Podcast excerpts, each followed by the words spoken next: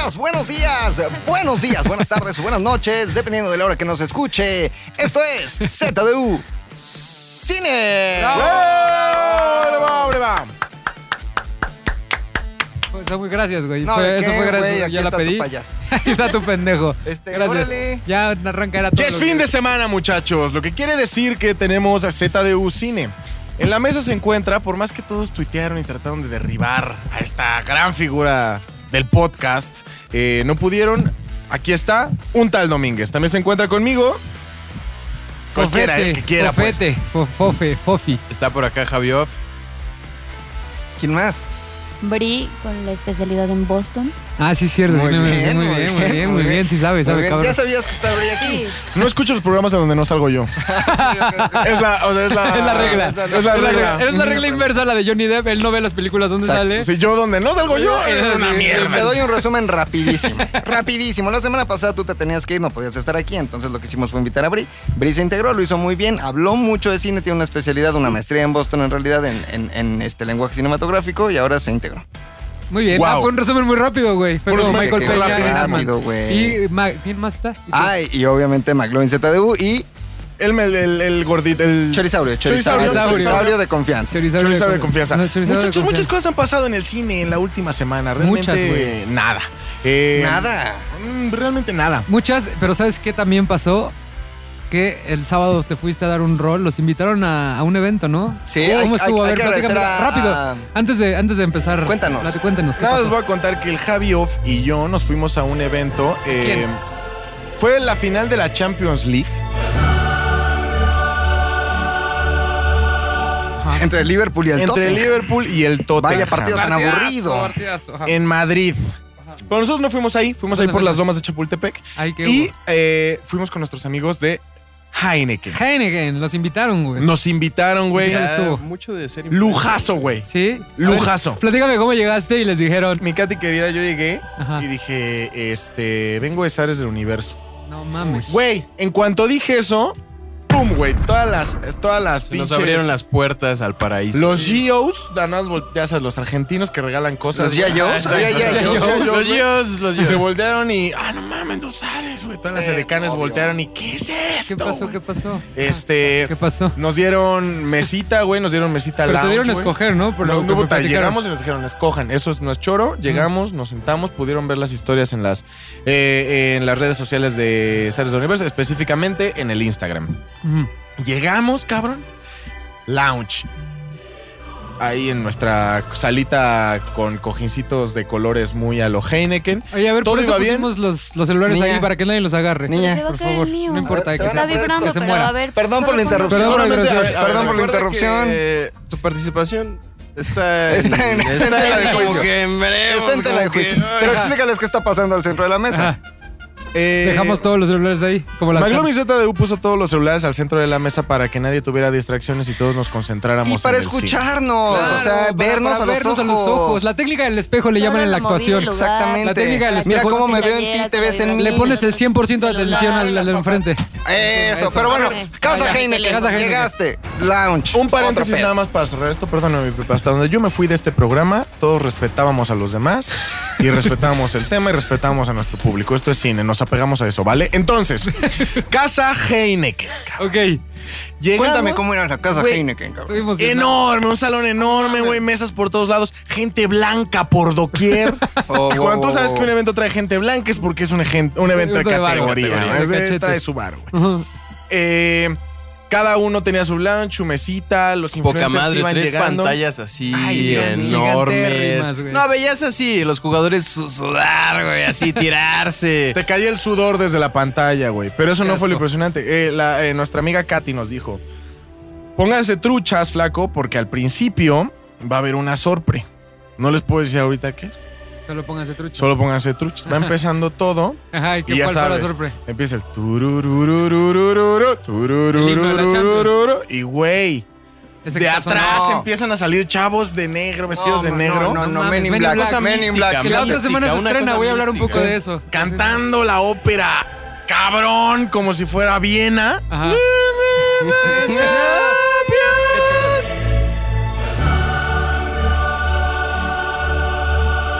Te envidio. Te envidio, envidio. te vídeo. envidio. En vivo fue todo esto. En vivo. Eh, posteriormente, eh, Javi Off y yo nos dedicamos a alcoholizarnos. Nuestras novias cada vez, cada cerveza tras cada cerveza era un grado más de enojo. Ay, me, me- me ha pasado Fue en la vida. Directamente vida, proporcional a nuestro querido. nivel de alcoholismo, el nivel de enojo. Y nuestros Igual, amigos sí. de Heineken dijeron, madre. no te preocupes, tienes una novia enojada, tenemos Heineken, tenemos comida, nos atascaron de comida, Sí, ¿eh? fútbol, Chingón. todo fue la mejor experiencia de mi vida. Sí. Este, Los envidio mucho. sí. Solo nos pidieron una, una que nuestra amiga Katia solo nos pidió un mucho, favorcito. Cuando estemos grabando el podcast, tomemos Heineken. Y Entonces, estamos estamos obligados. tomando y Heineken. hoy en este momento estamos Miren qué rica Heineken me estoy tomando. Uf, qué rico. Yo soy un poco más atascado, me traje el garrafoncito. ok. El- Pero entonces ya. Cine. Volvi- Esto esta Cine, dinámica entonces. de Cine. grabar podcast con cerveza. Sí, porque como ¿eh? que ya te sueltas, te sueltas. Me gusta. Esto es cine. Ajá. Ok. Y luego qué Ah, sí, no veníamos a platicar de nuestro fin de semana. No, porque no, no. Fofo, Bri y yo fuimos al Alboy y nos Ah, la pasamos. Espectacular. Y luego vamos a ir a las carreras, ¿no? Pero eso tenemos, estamos grabando un video de Eso las es- carreras. eso es otra tema. cosa. Estamos llenos de momentos imperdibles. Inolvidable, según ¿Cómo le pone el hashtag mal? Como el hashtag de mis amigos de Heineken, momentos imperdibles. Acabando todo esto, muchachos, oye, vamos a empezar bien con todo, la ¿eh? dinámica. Vamos Muy a empezar bien con la dinámica cine. El séptimo arte. Muchas personas te están diciendo, es que ¿Cuáles son los otros seis artes, güey? A ver, Eh, la danza, El- el la teatro, arquitectura, pintura. el canto, pintura, El teatro. teatro, cinematografía, Falta uno. La escultura es una La palabra. escultura, la escultura. De la escultura de la escultura. Ok, La muy bien. Bueno, Para- ya, ok. Cine. Mi querido Fofo, ¿Qué pasó? Vamos a empezar con ¿Qué tu huele sección, con? Voy ¿te a empezar. Yo digo que primero hay que recordar los generales, porque nunca lo hacemos. Ok, y- Pancho Villa, Emiliano Zapata, Venustiano Carranza, Álvaro A ver, tú que Obregón. traes escuela de la radio en México. Los generales, por favor, antes de empezar. A ver, primero vamos a recordar de qué se trata este podcast. ajá, los vamos, a, generales. va- vamos a recordar las redes sociales, Ajá. la dinámica y, Y entonces después nos arrancamos, arrancamos. arrancamos. Órale. ¿Quiénes somos y qué hacemos en este A ver. ¿De qué se trata ZDU Cine, cabrón? Es fin de semana, todas las semanas se estrenan películas y entonces tú dices, no tengo nada que hacer, no quiero platicar con mi novia, y entonces se va a conversación yendo a una actividad en la que no tengamos que interactuar, como lo es el cine. Llegas a la sala del cine y dices, ¿qué película voy a ver? Cuando de pronto te das cuenta que la única pista para saber lo que te, lo que te espera en esa sala es una hoja tamaño carta donde viene la maldita sinopsis. Maldita. No te la imagino, no, la No. puedes ver, o sea, es simplemente hay una hoja triste. Para eso estamos aquí, para decirles qué es lo que van a ver técnicamente, qué es lo que van a ver, qué director, qué corriente, qué guion, qué pedo. Esto es Qué la pura corriente. sabiduría. Y todavía dices, bueno, pero Qué nada más. Este izquierda. nada más voy a ver este. Pues la película y ya, y el Javi me dijo que Godzilla y el Fofo me dijo que el director está cabrón. A mí me gusta más la historia.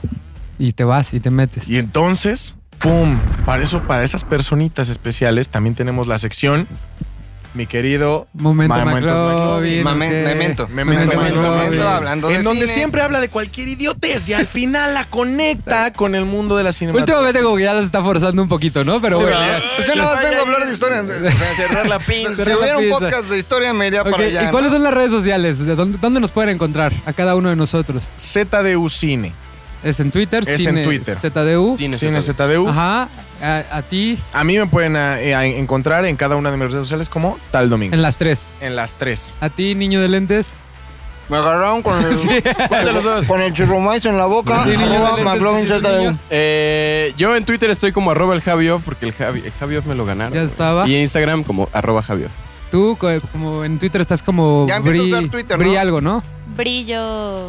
Verde. Ok, ahí te vamos a robar. Yo Pero estoy sí vas a como escribir cosas, ¿no? yo estoy como arroba Algún fo, día. fo.fet en creo que en Instagram y en Facebook y en Twitter fo-fet. Ahí andamos.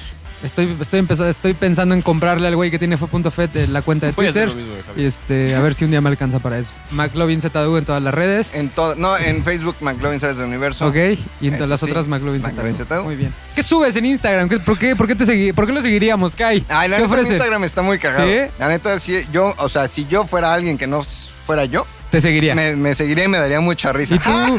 Diría. Tú, güey, ¿qué subes en Instagram? Fotos mías. Está cabrón. Eso, para tus fans. guapo. Parece el pinche Para, Instagram, para las güey. sucesnas, ¿no? Las Y fíjate que les está yendo cada vez mejor. Sí, ¿eh? ya vi, ya vi, güey. Ya O sea, vi. estoy a punto de dejar de ser. al mismo tiempo en el que soy una figura en la escena del rap mexicano. Ahora que eres también. Estoy a nada. Él solito se Está bien, está así, no es el quien más. No, sí lo es, sí lo es. sí Estoy es. a nada. A nada Ajá. de ser una figura en el modelaje. Ya vi, güey. Las últimas fotos que te tomé, que subiste Hijo, tres juntas, güey. Yo dije, no, güey. este O sea, es ¿tú te- Carlos te Vela. gustaste, por ejemplo, si hubieras sido este Narciso, te hubieras visto así en el río, te hubieras enamorado de ti? O sea, o si pudiera hacer como el Doctor Strange, que hace dos Doctor Strange. O Narciso, una O referencia sea, si, más. o sea, si yo pudiera un poquito como Doctor cultura. Strange, hago varios Luis Domínguez, güey, y hago que todos cojan, güey. O sea, así de tanto me Ok, gusta. muy bien. Wow. ¿Tu Instagram qué pedo, güey? Vi que subes unos videos ahí, ya estás subiendo unas historias bastante Sí, monas. este, pues yo grabo cachitos y en vez de subir la historia en ese momento, las edito ahí un poquitín y las pongo con una canción que me lata en ese momento. Entonces mi Instagram está lleno de o videos musicales o fotos que tomo ahí por la calle. Chingón. Pura Oye, pinche artistismo. este, Artitismo. Hay un club de fans, güey. Ah, ¿sí? Hay un club de fans. Ah, claro, Se lanzaste tu club de fans Sí. el, eh, an- ayer. Cuesta 5 Antier. pesos la suscripción. ¿Qué me da la suscripción al club Meet de fans de- greet de McLovin? una vez al año. Ajá. Este, Pero los cinco creo pesos que son, ¿por entrar o mensuales? Eh, no, no, no, mensuales. Mensuales, ok, sí, es ok. como Netflix. O sea, es, es un on Pero demand. Pero, De o sea, tiene que haber como algún beneficio, ¿no? Ah, obviamente, Mensual. el beneficio es lo que viene siendo, se Ajá. le maneja el meet and greet, Ajá, ¿no? Que, que puede suceder y la pasamos bien. Lo que es la playera. Ajá. eh, ¿La playera con tu cara? O sea, no, es un no, pene no, no, dibujado. usada mía. Usada Ah, mía con mi sudor. Y mi loción y mi aroma. está padre. Y también incluye lo que viene siendo contenido exclusivo mío, ¿no? ok, O sea, fotos. ¿qué es acá. fotos ah, que no sé acá? qué, ah, que no sé qué. Tú Para llegar al del correo. Snapchat privado. El- puro newsletter. Snapchat privado, puro Snapchat privado. Qué chingón, me da gusto. Me platicó Pilinga 2 que sí le fue muy bien a la convocatoria, que si ya tienes unas 50, fácil, van a pagarte vamos. 5 pesos. 5 por 5. 25, 250 está. pesos al mes. Ah, perro. Ándale, ¿Quién me lo puto. regala? Nadie. Ok, ya, entremos a esta onda del cine, ¿no? Así es. O sea, yo llevamos O como sea, 20 tú mismo minutos. Te autogoleaste Sí. porque vas tú mismo. Entonces, a, a ver, eh, me perdí hasta el último, hasta los últimos dos últimos, pro- hasta los últimos dos últimos Ok. programas en los que yo estuve, tuve el honor de estar con ustedes en esta cabina. Eh, cierto Vendepatrias eh, dejó de hacer cortinillas. El pinche bebé. Ya volvió, estamos haciendo cortinillas. Sí, ya, ya, ya le llegamos a de un- la manera, llegamos de a la manera original, Correcto. de la manera como nació el concepto, Ujú. ¿ok? Eh, Entonces- ¿Podemos arrancarnos, por favor, con la cortinilla de El querido Fofet? Claro que sí. Este, no sé a quién le dices Vendepatrias. Yo jamás me he ido de aquí. Creo Siempre he a estado con pelea. ustedes. Esto es.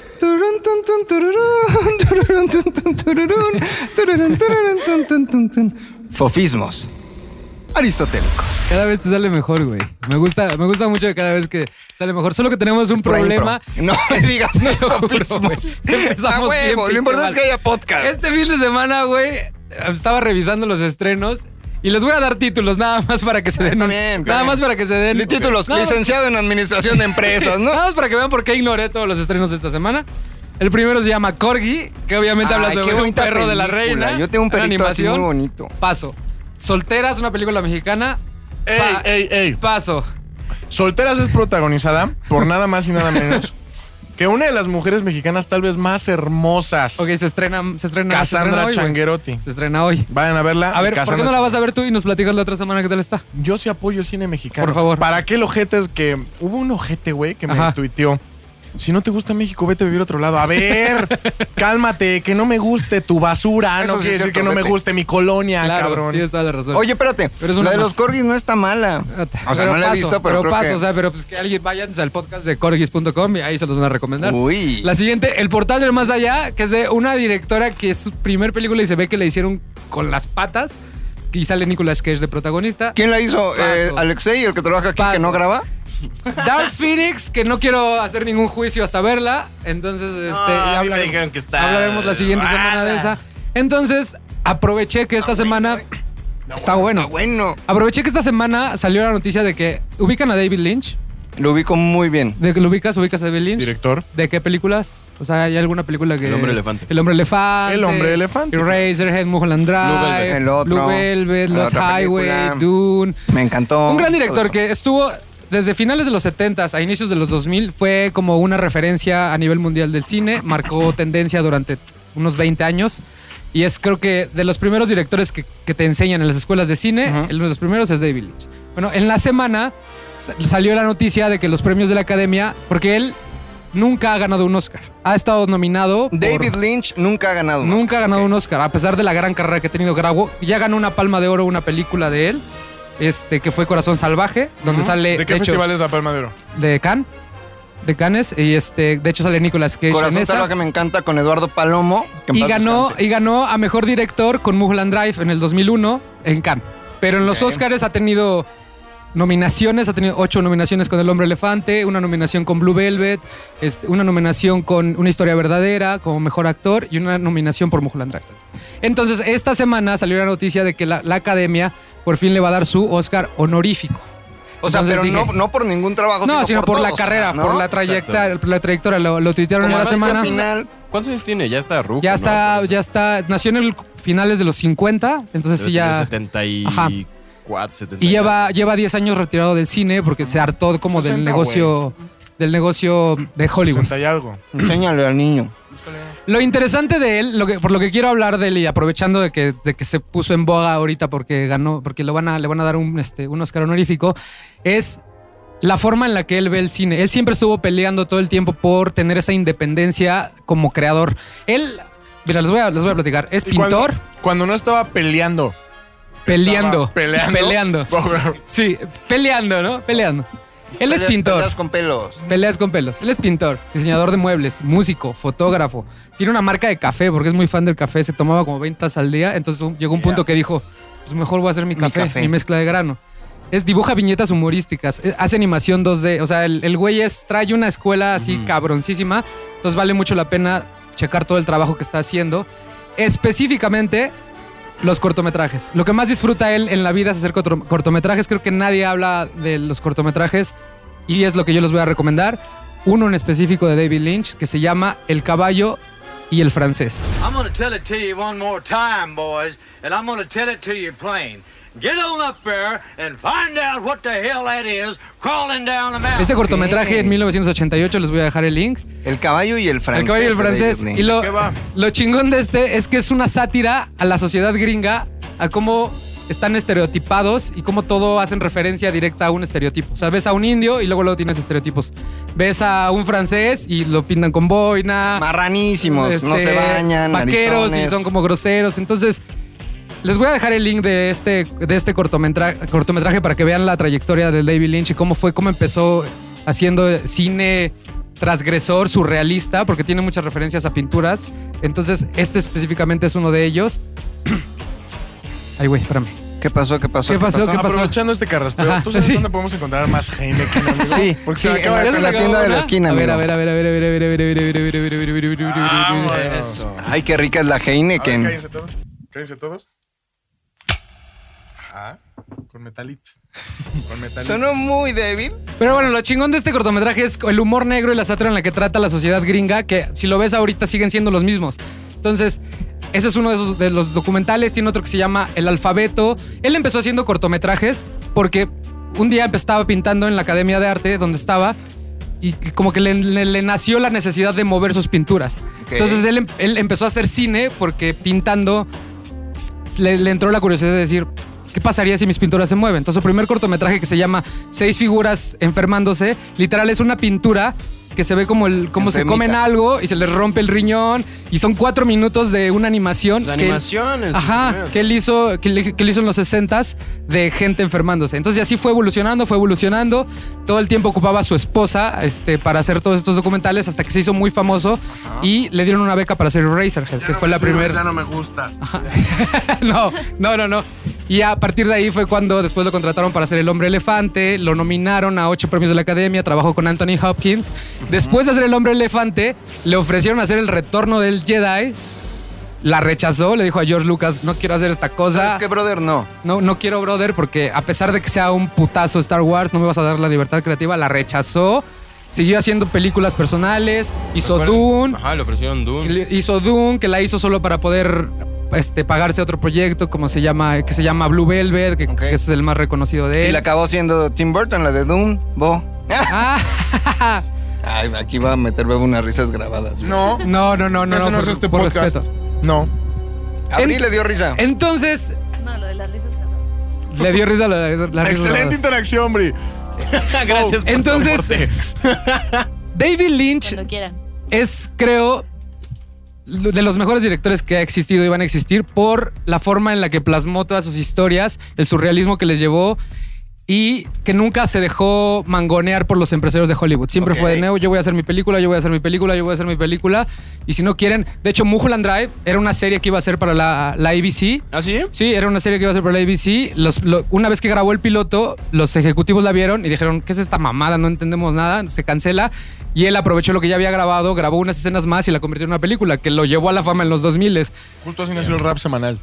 ¿Cómo? A ver, ¿cómo nació es una mamada. Y ve ahorita Y lo ve- que es un monstruo. No es cierto, en realidad nació así. un referente. Entonces, Daphne. este... Perdón, voy a hacer nada más un ver. pequeño paréntesis. ¿Cómo nació el rap semanal?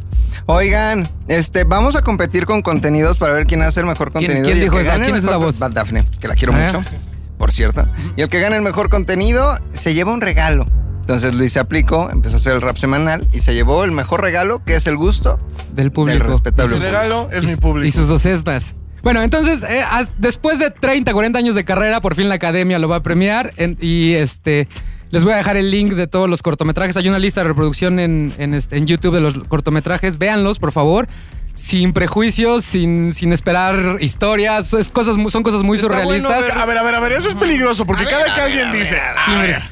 Cada Ajá. que alguien dice sin prejuicios, ya para mí Es que te lo juro. Bueno, te voy, a, te voy a dar. No, no, No, te, te voy a dar un no, ejemplo. no, es que sí, es, es una mente muy rara. O sea, débil, a pesar de él haber Muy nacido. Lynch.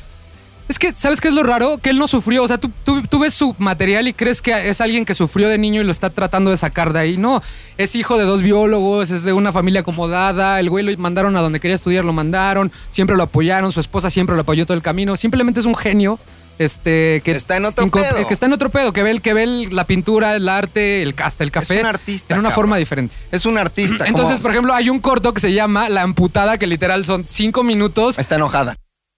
de, de- les- la amputada. ah, Ah, de una, está, de una está, chava. vamos, Por eso la trajo, para que le haga quórum en sus chistes.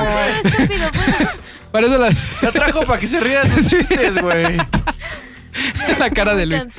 Entonces, a lo que voy yo es que no es el clásico cine. O sea, si, van a ver cosas muy raras. De hecho, la que les estoy recomendando que voy a poner en mi, en, en- en mi Twitter, que se llama El caballo y el, y el francés, es la película de las más lineales que tiene. Esa en la que estuvo nominado a, a mejor director también es de las más lineales, que fue la única película que no escribió, que se llama Una historia verdadera. Él la escribió su esposa. Perdón, cuando dices lineal, evidentemente te refieres a que tiene Que un principio, ajá. tiene un desarrollo, Sí, un punto claro. climático, un desenlace y se resuelve, y, ¿no? y le vas como agarrando la onda a la primera. Pero ves películas como Mulholland Drive, que son tres historias, una de un director, una de una que es actriz y una que es como la, la, la otra chica, la de la limusina. Y dices, ¿qué chingado está pasando aquí? Y después. ¡pum! Te cambia completamente Ajá, el ajá. de la Y película. luego ves los cortomet- cortometrajes como los, los conejos, que no entiendes nada de lo que está pasando. Ves la última película que hizo Inland Empire, que dices, Ujú. yo la vi tres veces y sigo sin saber de qué hablo. Entonces sí es un cine muy diferente al que estamos acostumbrados, pero vale mucho la pena entender también este tipo de directores, este tipo de cine que se hizo en alguna época que según yo ya no se hace. Según yo ya son muy pocos los directores que se atreven a hacer eso porque ya no le dan dinero a, a los de estos directores Claro. ex- para experimentar. Ya es como, a ver, ¿me va a reeditar? Vende, vende. Ajá, ¿me va a vender? Sí, ok, ahí te va. Entonces hay que disfrutar todo, todo este talento que nos dejó Lynch durante 8 o 10 películas. Creo que Más, está bien que no le den tanto Ajá. dinero a ese tipo de directores, güey. Ajá. Porque luego, güey, le sueltas el varo para que hagan experimentos y Sale sale Roma. mierda, sale mierda, güey. O sea, La cara de Javi. cuando habló mal de Roma. No, no legitimo este comentario Bueno, en el- entonces-. Espérate, Chequen- pero Roma chequen- sí está bien culera. Ajá. No, no se va a convertir en el podcast. No, de no, no, no, no, no, Roma, no. Entonces chequen, chequen este la lista de reproducción que les voy a dejar de los cortometrajes de Lynch y también investigando para, para de- bueno, recordando lo que ya había aprendido hace mucho tiempo de Oui, Lynch, me topé con una serie que me encantaba hace 10 años que estaba estudiando cine. Beverly Hills que hizo, ajá, 90210. una serie de 10 capítulos que hicieron la televisión. Es un canal de televisión que son de puras películas clásicas que se llama TCM. TZM, ¿no? TC. Se llama Los 10 Magníficos. También les voy a dejar el link. Tienen, tienen este, la historia de Clint Eastwood, de los Cohen, de Tim Burton, de Wong Kar Wai, de Lars von Trier, de Quentin Tarantino. Hay una ciudad que esconde muchas ciudades dentro. Hay un director que esconde muchos directores en su interior. Ciudad y director comparten un universo de pequeños detalles. Ambos se forjaron en Manhattan. Ambos crecieron entre inmigrantes europeos. Y ambos han llegado a convertirse con sus luces y sus sombras en verdaderos iconos de la modernidad. La ciudad es Nueva York y el director es Martin Scorsese. Está como muy bien explicada de dónde vienen, las películas que hicieron, lo que ganaron.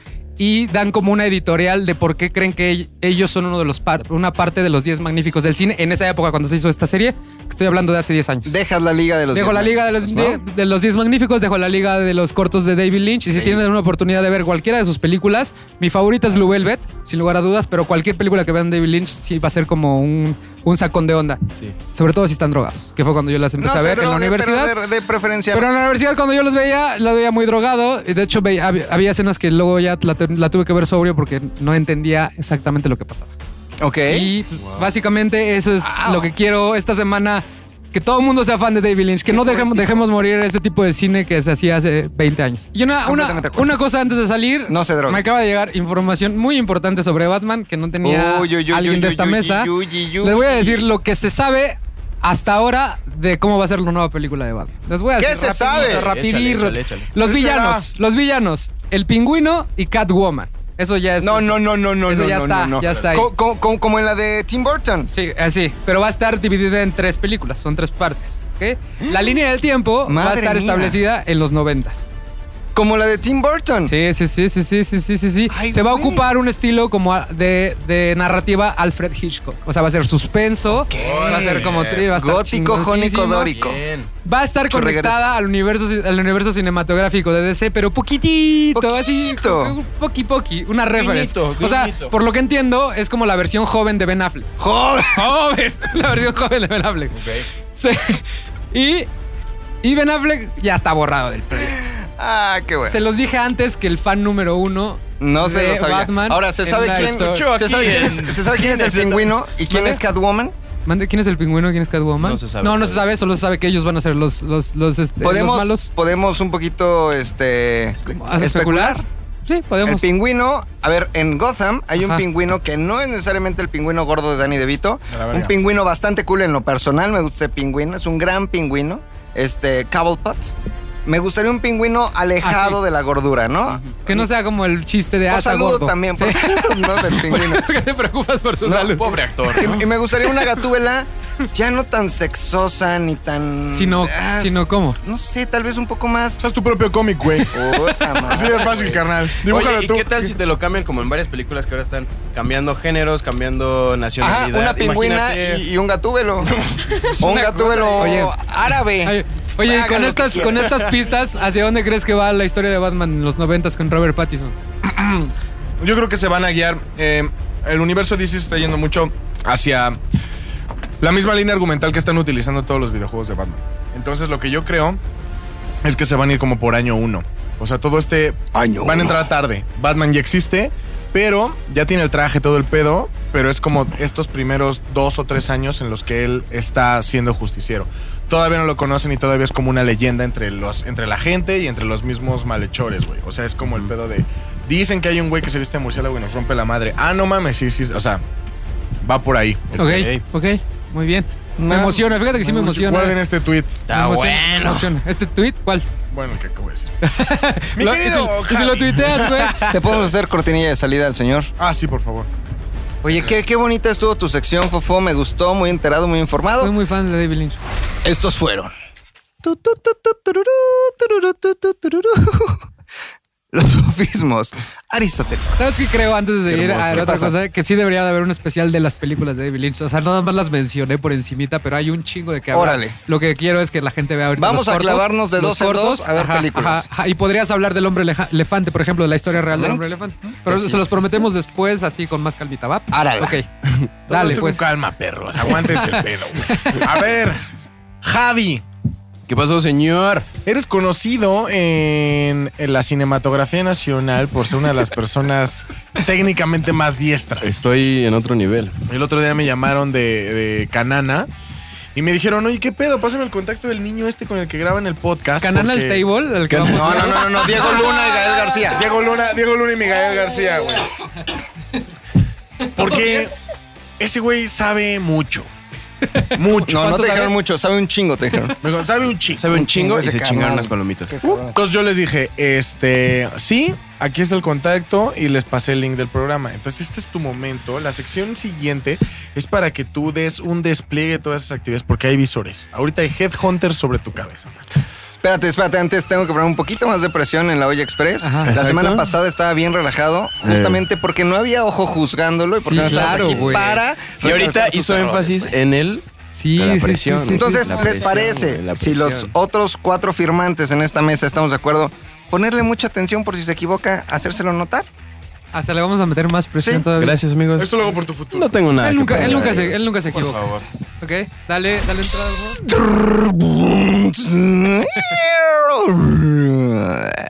Javi Off en Descomprimiendo el Cine. ¿Por qué le dio el bajón, güey? Al Eh, final. Sí, ¿eh? Son ya no le ritmos, echó güey. ganas. Son ya no le ritmos, echó son ganas, ya no le echó intenciones. ganas. Sonó como la Ahí está. vieja cortinilla de 24 por segundo, güey. Sí, Sí.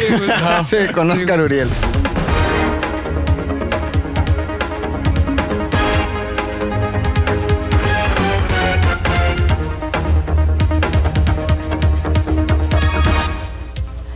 Nos siguen acompañando aquí en 24 por segundo y ahora presentaremos las sugerencias de las compañías distribuidoras en lo que es la segunda parte de la cartelera de esta semana. Muchachos, el cine es un lugar bien bonito, de verdad es Sí, como lo toma- mencionabas en el principio es el séptimo arte y como cualquier otra disciplina tiene sus brochas, güey. Si eres pintor tienes brochas, güey. Si eres pinche Escultor, escultor tienes. tienes ahí tu cincel, güey. Ajá. Si eres músico. si eres músico tienes ahí tus tus instrumentillos. Si eres acá. bailarina. Si eres bailarina tienes tus movimientos acá. ¿Neta? Acá tus O sea, volteretas, tus volteretas, tus, tus zapatillos de bailarina. Tus Muy puntas, padre, ¿no? tus puntas. Eso. Todo eso. Ahora, y si eres chingo, ¿eh? arquitecto, Si eres arquitecto, pues tienes acá Tu visión, regla, tu visión. Tienes tu visión, Tu tienes visión. tu regla. tu cabellete ahí. Creo que empezamos dibujas. muy mal, güey. A ver, entonces, si eres, si eres, este... cineasta, si eres ¿qué tienes, cineasta, güey? ¿qué tienes? Si eres cineasta, tienes un chingo de cosas, güey. Tienes cámaras, tienes técnicas, güey. Tienes también sonido. Tienes todas las putas herramientas que hay. Están tuyas, son tuyas. Y entre esas, hay una técnica que sirve para que la gente que está viendo pel- tu película no diga, ah, este güey no sabe hacer cine, güey. O sea, la estoy viendo y no tiene ningún sentido lo que está haciendo. Ahora, dicho eso, estoy de acuerdo con que el cine puede tener reglas y las puede romper. O sea, en cualquier momento creo que también eso es lo mágico del cine, en donde tenemos todos estos conceptos que sí, hasta cierto punto los grandes estudios los siguen, pero también hay cine de autor en donde estas reglas las rompen. Una de estas reglas se llama la regla de los 180 grados. O mejor conocida como el eje o romper el eje. Siempre escuchas un chingo de conversaciones con tus amiguillos cineastas que dicen, güey, o sea, voy a romper el eje. güey, No, yo va no. a estar bien cabrón. yo me alejé de esos amigos. va a estar bien Sí, ya cabrón, güey. platico de O pendejadas. sea, no, Es no que sé, güey. son de la Universidad de la Comunicación Ah, donde la gente es pretenciosa. Exactamente. O sea, o sea, Exactamente. Ese, ese debería ser eslogan. Bueno, tú eres Exactamente. decepción, amigo. Tú eres de la Universidad de la Comunicación y no eres pretencioso, eres como Oye, cualquiera. tenemos tres aquí de la Universidad de Comunicación. Saludos a mi Universidad de la Comunicación. No vas a la mandar saludos. Tú todavía estás ahí, debe Fíjate, quedar la bien. madre. Universidad de la. Comunicación, donde la gente Bri. es pretenciosa. O sea, ¿Estás de o acuerdo o de- con ese eslogan? Bri? Sí, un chingo. Ahí está. Ah, eso, Pero Bri. Gracias por hay gente nada, como Bri. Luis. Gracias por nada, Bri. La neta. Gracias por Muy bien, Ándale. eso es. Sean Ándale. humildes, dejen Sean que su humildes. talento hable y poco a poco Exactamente. van a ser una Ah, güey. figura en la ¿Dónde están los demás? En ningún lugar. ¿Dónde estás tú? En la gloria, padre. Comiendo gratis por Ja- Heineken. Yo siempre mano. veo tres escalones para abajo. Eso. A ver, ¿quién es el güey más Exacto. cabrón de tu generación? ¿Tú? ¿Yo? Tú sin pedo. ¿Dónde de están los mi- demás? En de el mi Costco. carrera y no solo es de mi universidad. Ay, de toda la historia, güey. de mi universidad. Oye, man. este pendejo. ¿Tú crees Creo que eso? tienes tiene, razón, güey. tiene una, un cuadro. El otro día nos platicó que tiene un cuadro ahí en la universidad. Todos los Que demás. nunca nadie ha visto. No sé Todos los demás no, no, exalumnos. Escuchen no esto. Lo ubico, Todos los demás Yo he exalumnos. preguntado por ti. No te ubicas. Ay, a ver, yo sí quiero contar algo. Espérate. amigo, amigo, no, ¿De no qué te defiendas tú. No te defiendas tú. A Luis No. Domínguez. Ey, yo fui a grabar hace un par de años a esta cosa que se llama la casa que es vieja, que la hacen como universidad. Unas- unos videos. Este. ¿Y dónde trabajas en Sares? ¿Conoces a Luis? Sí. Neta. No mames. Es Se yo les decía, ¿por qué? ¿Por qué? ¿Por qué? Me decían, güey, es el güey más cabrón que ha pisado esta universidad. Es el güey más chingón que ha egresado de estas Te lo aulas. digo el rector, ¿Y ¿no? el rector. ¿El reactor o el rector? El rector cuyo nombre es Salvador. Ah, Ahí es- está. es un bravo, aplauso por hacer gente tan pretenciosa, mamona y que no sabe un pito. Cada que Seguimos. Llego, cada que llego a la universidad se rompen las presas. Eso, mi niño. ¿qué te voy a decir? ¿Qué te voy a decir? No mames. Y bueno, soy el más famoso que afortunadamente no ha estás, sido- estás tomando una hay- maestría hay de una- guionismo, ¿no? ¿Dónde, Sí, es dónde está tu cuadro? ¿Mande? ¿Dónde está tu cuadro? Ah, en el Cuando pasillo. entras- No, amigo, no te Ahora, ofendas. recordemos Está ahí una en cosa. el güey, pasillo. esto sí. En el pasillo. ¿Sabes que te conocían en la, universi- en la universidad cuando el policía te saludaba, güey? El Comanche. A este güey yo he visto cómo lo saludan. Yo llego y he visto cómo me dicen, ¿qué onda, mi Javi? Ahora, Bri, no he visto que el policía diga, ¿qué onda, mi va empezando, va Bri? empezando, va ¿Cómo, empezando. ¿Cómo te llamas? Va empezando, ¿Bri? se gradúa en cuatro Se meses. gradúa ¿no? en un mes, güey. Nada. mes. Pero mira, Oigan. le está echando ganas ahí a la salud de Bueno, policía ya, de, la- de Radio Centro. En la Universidad de la Comunicación creemos que hay un arma, la más poderosa de todas, que puede ayudar a nuestros alumnos a sobresalir en un mundo de constante cambio y evolución. Las ideas. ¿Qué chingados A es el ver. cambio de eje en, un- en una película, güey? Regresemos a esto, a ver.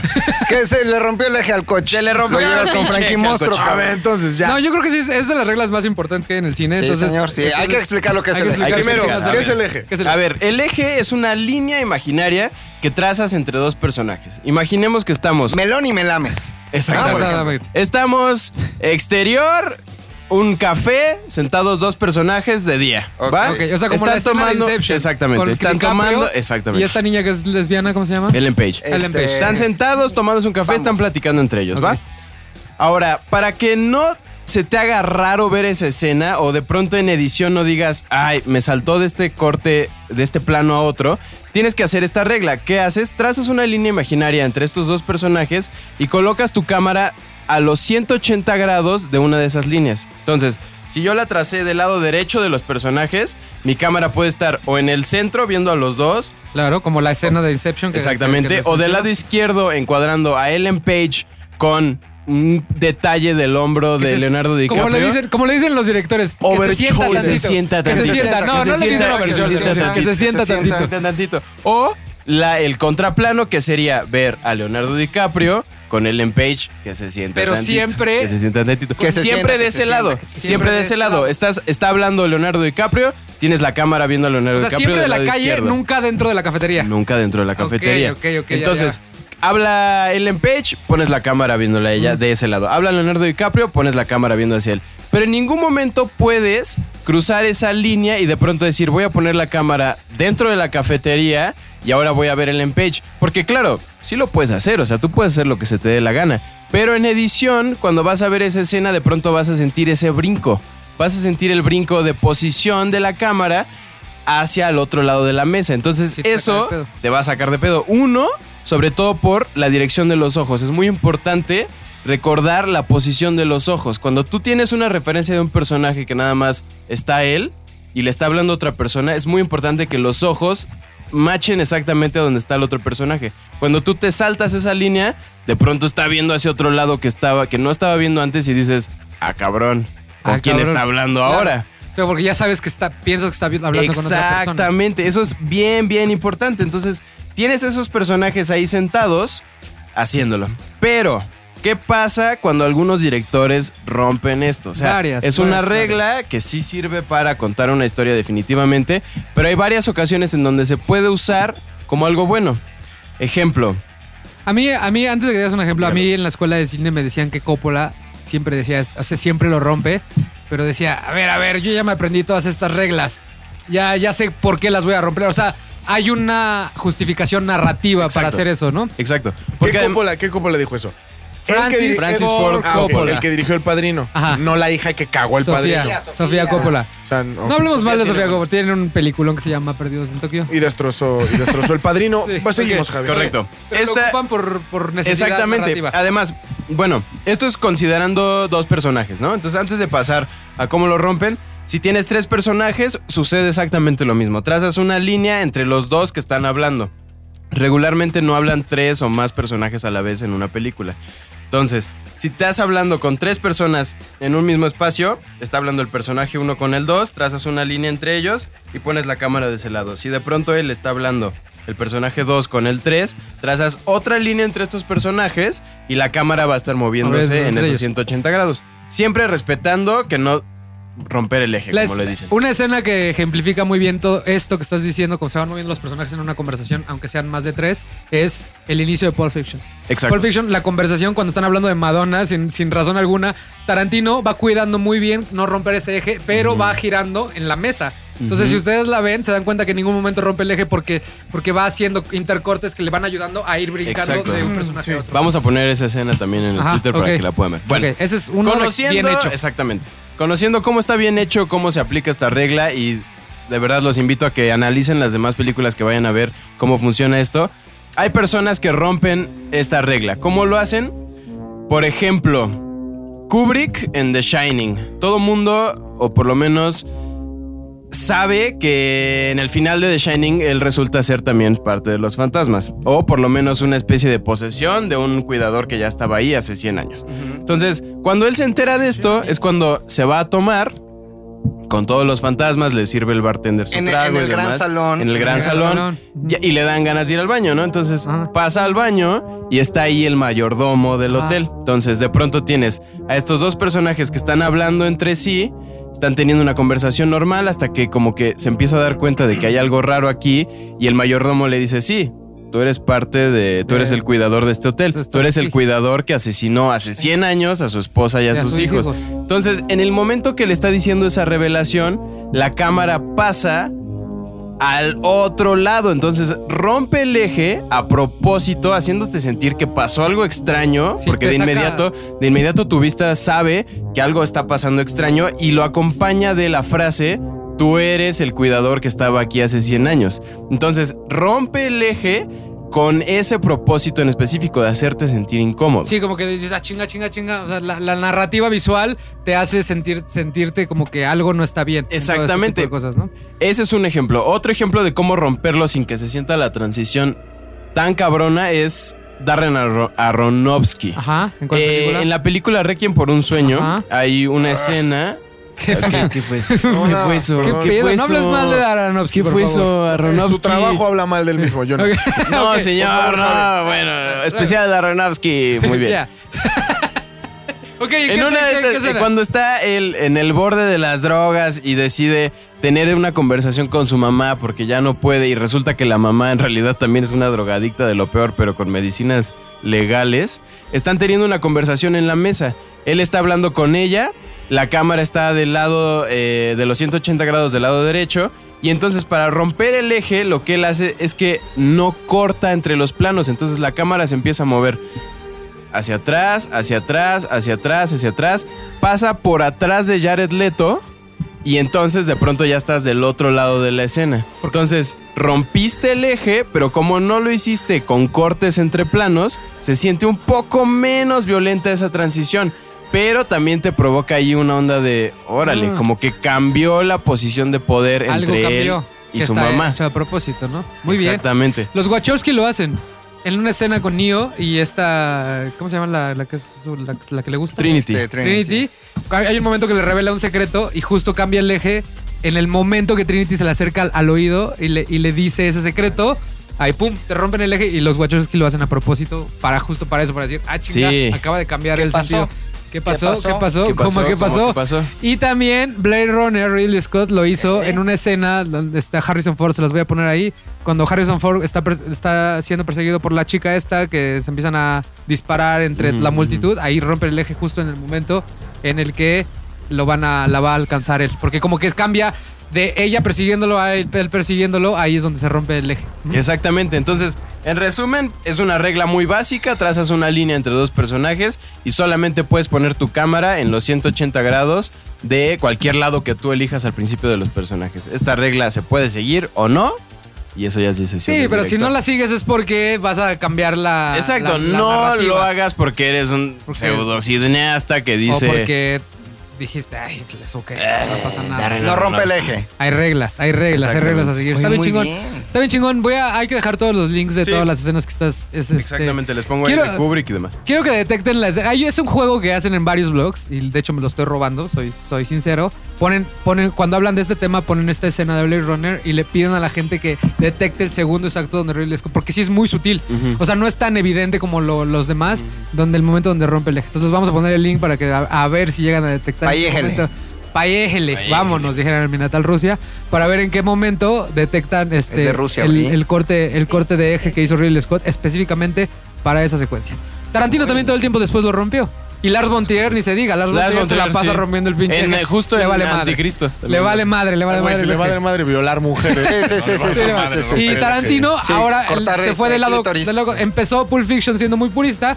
En Bastardo sin Gloria, la escena que es de las mejores escenas de la, de la Me historia del cine, cuando va el general Lance a este, a- a- con el granjero. Con su cara de maldito Ajá, perro. ahí rompe el eje un par de ocasiones. Pero pues ya, ya, Tarantino puede hacer lo que quiera. Es de las Ok. mejores escenas que hay. Muy bien. Oye, muy bien. Listo, Muy bien. muchachos. Este chavo va padre de todo. mejor en mejor. Este, me hablaron los de Canana ahorita seguro. No ¿Qué te tardan, dijeron? no tardan en sonar el celular. ¿Gael o Diego? No, los dos. Juntos, al Los mismo dos. tiempo. Estaban juntos en Uno en una oreja, el otro en Así la de, güey, tienes que escuchar esto. Oye, estás cabrón, ¿eh? Chico, no se nos olvide Sí, poner esos muchas links. gracias, ¿va? muchas gracias. Bueno, Cortinillita, por favor, una cortinilla. no rompa usted el eje. No rompa usted mi pobre corazón. Me, me está pegando justo, Mi pobre- entiéndelo.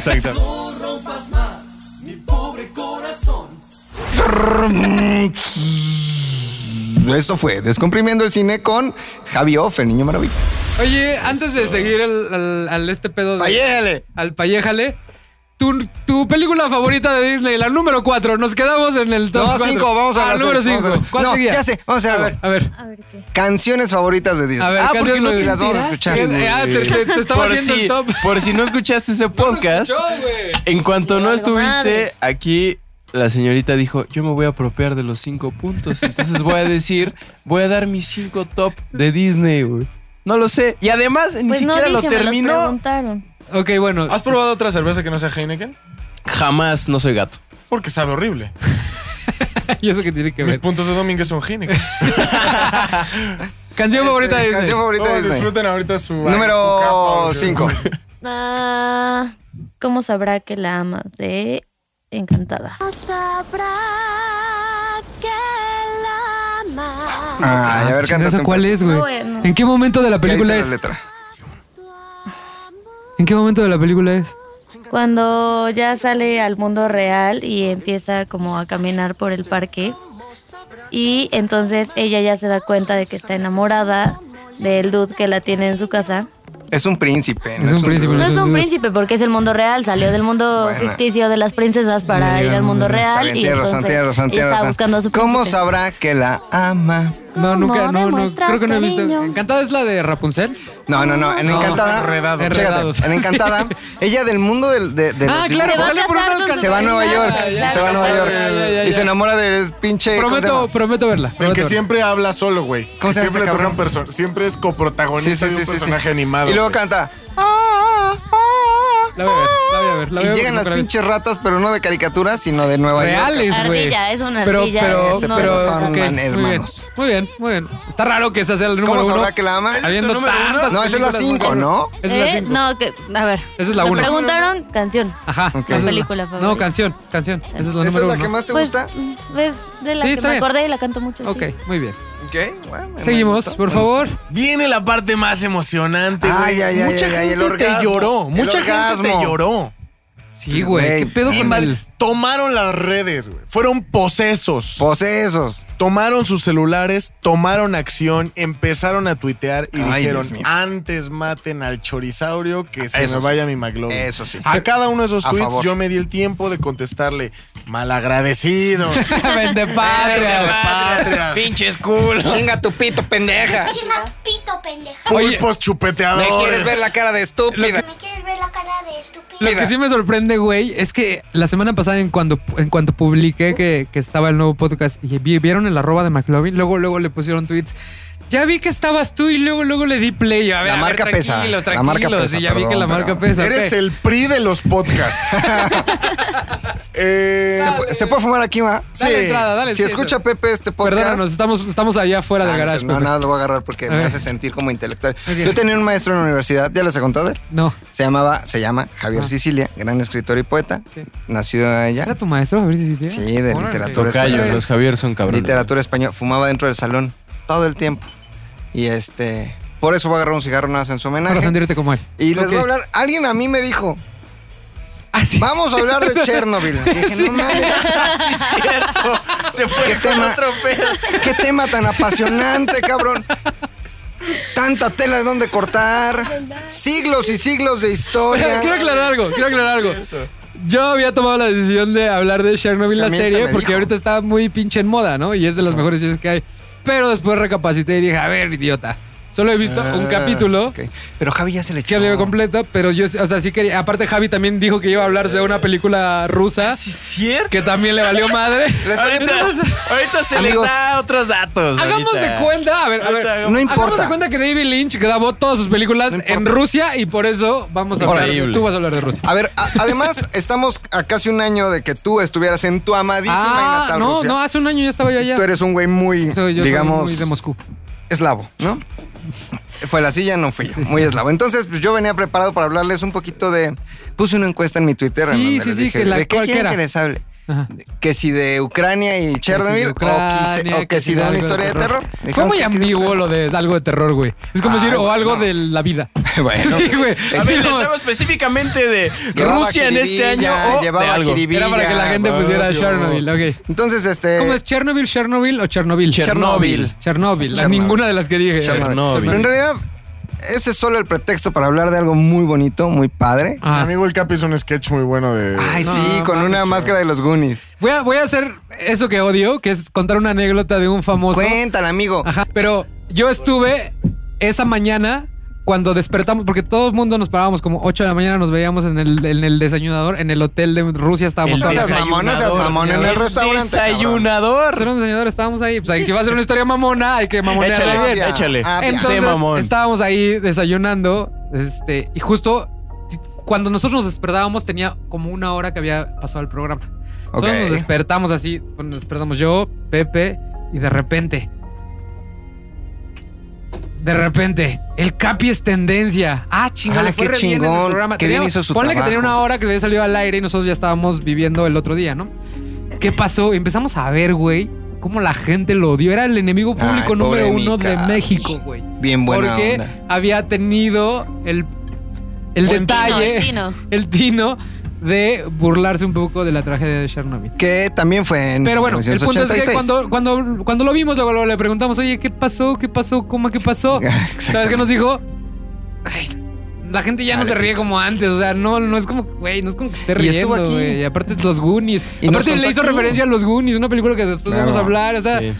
Güey, se clavaron demasiado en la textura con La banda, momento. la banda, Pero- la pero banda. Te digo algo, dos días después se le olvidó a la gente. México, Está. México, rara, y ya. México mágico. Justamente yo les vengo a hablar. Chernobyl me vale pito. Les vengo a hablar. No me vale pito, pero es. Es Mira, donde todo es termina. México. Es México. Y tú tienes tus Bueno, espérate, dedos. Pero sí nos mandaron leche de Chernobyl. nos mandaron Sí, leche. datazo, un datazo. eh, eh, Carlos Salinas de Gortari tenía un programa que se llamaba Sal- Solidaridad. Ya me Solidaridad. acuerdo, perfecto. Y entonces la Conasupo, ahora Liconza, Ajá. importaba leche de otros lugares y trajo leche de vacas eh, intoxicadas por la No radiación mames, de Chernobyl. O sea, nosotros, Fofo, que nacimos por ahí del 85 Ajá. y que en el 86, 87, 88 todavía tomamos a lo mejor algo de lechita ahí porque éramos pobres de la Conasupo, pudimos haber tomado leche, de Chernobyl. güey. No, pero toda esa leche terminó por el pedregal, no te preocupes. vamos a entrar. Vamos a entrar vamos a entrar, vamos a entrar. Oye, ese dato, ese mini dato McLovin, no me lo, no, No, me lo sabía. está güey. cabrón. Estás lleno Pues de pinches bien, momentos yo, McLovin. tu vida es momento McLovin. madre, güey. ¿Qué pedo? ¿Qué pedo Ucrania? No. Asumo que vas a hablar de Ucrania. Voy a hablar de Ucrania, Ajá. efectivamente, pero a- hablar de Ucrania quiere decir hablar de Rusia. ¿No? De la Unión Soviética. No, hablar de Rusia. ¿Por qué? Hablar de Rusia porque, Según yo es otro pedo, ¿no? a ver, Ucrania, hoy alguien dice, este, Rusia, Chernobyl, y todos lo corregimos. Ah, no seas idiota. Es Ucrania. Chernobyl está en Ucrania. Ajá. Bueno, Ucrania tiene desde 1900, ¿cuándo se firmó la disolución de la URSS? 91. 1991, 92. ¿no? 92. 92. Que Ucrania es Ucrania, pero Ucrania siempre perteneció a, a Rusia o a, a- a la URSS, ¿no? Durante, este, desde, desde Lenin hasta Gorbachev, o antes al Imperio Ruso, y siempre fue de ahí. Pero, ¿de dónde salió Rusia? ¿De dónde salió la URSS? Es muy interesante. Había unos vikingos, así. Ah, Grandotes, ¿había vi- cabrón, no vikingos mames. en esa zona del planeta? Claro, pues Ok. ahí son. Ah, no son de- del No, de no, no, no, no. O sea, son nórdicos. Pero acá hay pueblos escandinavos, hay pueblos árabes y, y, eh, hay, hay pueblos, hay, hay mongoles también, Rusia es muy diverso. Entonces había un güey vikingo muy alto, muy guapo él, muy cabrón, este, que, que, que empezó el reinado de los Rurídicas, ¿no? Ellos gobernaron hasta que llegaron los Romanov, siglos después, pero estos güeyes era, Ah, de estaban ahí muy la cabrones. viuda negra, ¿no? De los romanos. los romanos? Ajá, ¿Sabes quién es la voz de Anastasia? Talía. Italia. ¿Qué tiene que ver? Ok, ya. Ya entendí. Ya, ya, ya. ya, ya, ya. güey. Entonces, estaban los Pero, vikingos, los ¿Cómo se llamaban? ¿Cómo se llamaban los.? No, los, Eh, los Rurik, otros. Rurik el Grande. Ok. Había vikingos, había eslavos y había árabes. Rurik el Grande fue, nació ahí, ahí en ese lugar, ¿no? En Kiev. Entonces él eh, llevaba, comerciaba desde, desde el Báltico hasta el Mar Negro, ¿no? Con, con los árabes. Imagínate en aquel entonces vikingos hablando con árabes, una cosa muy rara. Ajá. Pero entonces Rusia en realidad tiene su origen ahí, en, en Kiev, en la Rus de Kiev, eh, en Ucrania, en lo que hoy es Ucrania. Rus, de donde viene la palabra Rusia, quiere decir reino, ¿no? Rus, Ah. reino. Eh, Rusia es tal cual un reino. Eh, algunos reyes o zares eran eh, el- los reyes o los rus de la Rus, de todas las Rusias, o sea, de todos los reinos. Todos de hecho, la palabra César, la palabra zar, viene de la palabra César. César, claro. ¿no? Eh, hubo por ahí un, un emperador que se casó con Sofía, eh, una sobrina del último emperador de Constantinopla, y entonces desapareció Constantinopla y él dijo, si yo soy el heredero de la tercera Roma, una cosa muy compleja, dijo, yo soy el César.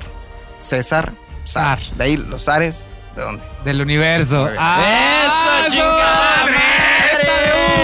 Exactamente, Qué ¿no? chingos, Este, somos unos pinches de- del mundo. Somos unos del entonces, así se funda, así se funda Rusia, así se funda Ucrania, Uc- Kiev, la capital de Ucrania, es el nacimiento de Rusia, de, de Moscú, ¿no? De lo que hoy conocemos como la Rusia, pero pues pasó por diferentes momentos. Por ejemplo, una cosa muy curiosa, hubo un güey que se llama Vladimir Mm, primero, no, no Putin, No, Putin. no Vladimir. Vladimir primero. Vladimir. Entonces este güey dijo, a ver, ya soy zar acá de estas Rusias, este, necesito darle a mi pueblo una religión. Así. Entonces mandó emisarios, unos a investigar en la Europa Occidental qué pedo con el catolicismo. ¿Qué hubo con? Le dijo, no, güey, a ver, el catolicismo está cabrón porque hay un papa y el papa va a ser más cabrón que tú. Güey dijo, no quiero ser católico. Mandó a otros a este, Bagdad a investigar el Islam.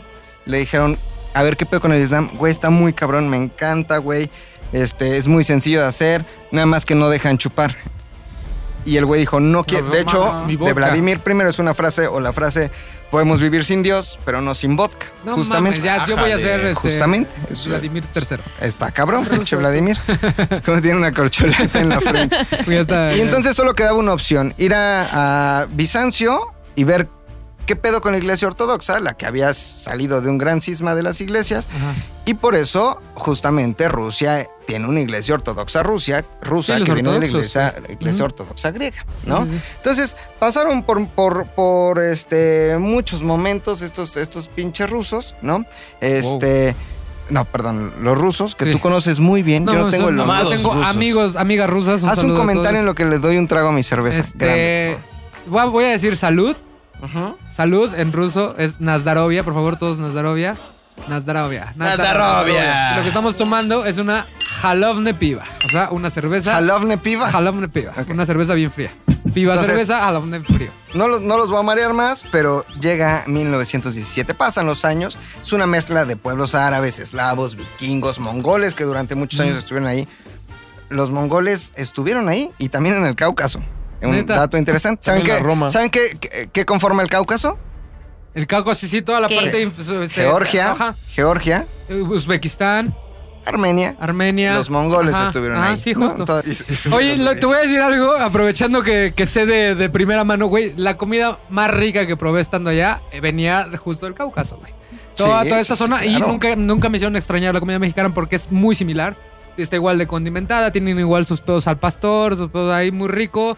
Una Si- cosa si- muy rica. Si, si van a pedir comida, no pidan comida rusa, pidan comida cáucasa. Es que Específicamente de- caucásica, ¿no? caucásica. Caucásica. ¿Sabes dónde hay unas empanadas rusas bien buenas? En el En- kiosco en- de la Santa María. Afuera de la Salle, Ya. ahí donde tuve el Sí, honor de y además, estudiar. a- además había muchos problemas, o sea, nos decían, nos advertían, no nos decían.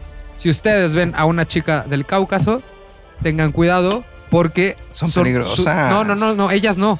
La familia, los, los papás, los hermanos son, son muy celosos. O sea, no las dejan conocer gente que no sea este, que ellos les dan. Caucásica.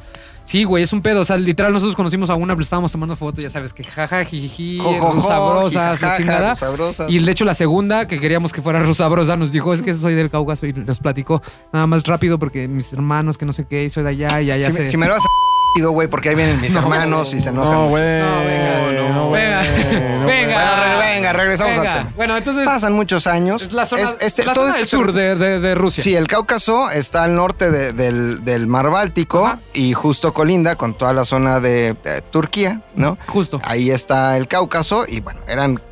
Llegamos a 1917, está la Primera Guerra Mundial a, todo, lo que Darwin, ¿no? Entonces, No mames, lo hizo, güey. No mames. Darwin, no mames. La de tío, güey. No mames, Entonces, qué joya, La de tío leído. No mames. La de tío leído. güey, perdónenme por ser yo. Perdónenme Ah, por ser yo. Entonces, este, ¿en qué estaba? El 917. güey. 1917, el este Kaiser Wilhelm. Es que estaba contestándole a Erika. El Kaiser Wilhelm, este, que era primero, segundo, Kaiser Wilhelm Ajá, segundo. ¿no? Y todos así, sí, ese pendejo. sí. poca madre. Este, pues estaba luchando contra Rusia, güey. Estaban luchando a todo lo que daban. Era Rusia en ese momento, no era la Unión de Repúblicas Soviéticas Social. O Soviet quiere decir unión de un grupo de trabajadores, ¿no? Entonces, este, había un güey que se llamaba Lenin. Así güey. güey. Vladimir Ilich güey. Lenin. Que lo mencionan Ilich en, Lenin. Chernobyl. De Ah, hecho, la el primer capítulo, el primer capítulo hacen referencia Vladimir. Ilich Lenin. Lenin. Entonces estaba este güey exiliado, este, creo que en Finlandia o Islandia, y le dice el Kaiser Guillermo, yo, yo te financio, que se dice financio, no, No, financio, se dice no, sí financio. creo, perfecto. eh, tu revolución bolchevique, ¿no? A cambio de que, pues cuando tú llegues al poder, este, hagamos la paz, ¿no? Hagamos la paz, no hagamos la guerra Neta. le pone todo el varo, pinche Lenin se ve en un tren, este, arma la revolución bolchevique en 1917, sacan a los zares, mal, pero sacan a los zares de Rusia y para 1920 ya había 15 repúblicas eh, soviéticas socialistas, ¿no? Pero una de ellas, justamente Ucrania, siempre perteneció al imperio ruso. Ucrania no era otro país, Ucrania era del imperio ruso, era parte de su territorio, pero los bolcheviques con la finalidad de que hubiera varios reinos que formaran la URSS, forman o este, hacen nacer a- O sea, es un- Ucrania. Es un, título de, de- como de papel, Se nada lo más. aventaron así, mira. ya, la URSS originalmente en 1920 eran, eran eh, eh, cuatro territorios. Bielorrusia, la- el Transcáucaso, eh, Ucrania y Rusia, ¿no? Entonces, hay otro invento. Pero, pero también el hecho de que eh, eh, dejar claro que Ucrania siempre ha pertenecido a Rusia. Siempre haber sido siempre, Rusia. siempre ha pertenecido a Rusia, ¿no? Entonces llegan estos güeyes, se arma la pinche revolución. Perestroika llega. ¿Quién estuvo después de Lenin? Stalin. Stalin. Un güey criminal como él solo. que era muy guapo, güey. Stalin. Stalin, sí, de y más maquiavélico que Sí, Hitler. sí. Stalin, por cierto. Después de Stalin, ¿qué hubo con Nikita Khrushchev? Ajá. Después, Gorbachev. Gorbachev, sí. Que lo mencionan en la serie Chernobyl. ¿No? Que era el que época. tenía como un mapa aquí Ajá. en la Ajá, cabeza, sí. como un lunar de mapa. Como Él la chica de Wes Anderson. en el Exactamente. Gran Budapest Él funda la Hotel. No, perestroika. la de- la de Wes Era Anderson México. tenía- era México. Era México, Ajá. sí. Por ninguna razón. Él funda la perestroika, justamente, o, o que eran un plan de, unos planes económicos. eh, y justamente cuando está Gorbachev en, en- en el poder, es que un, híjole, no me acuerdo el día, abril, 26 de abril, Ajá. 26 de abril de 1986, explota el reactor nuclear Sí. Vladimir Ilich Lenin A la En- 1.10. a la 1.10 en Pripyat, Ucrania. En realidad no tiene nada que ver con el cine. Pripyat. Nada más que ver. Pripyat. Pripyat. No tiene nada que ver con el cine. Bueno, sí tiene que ver porque hay un festival de cine cada año. Ajá. Se llama Festival de Cine Uranio. El Festival de Cine Uranio es un festival de cine hecho únicamente para hablar sobre la energía nuclear.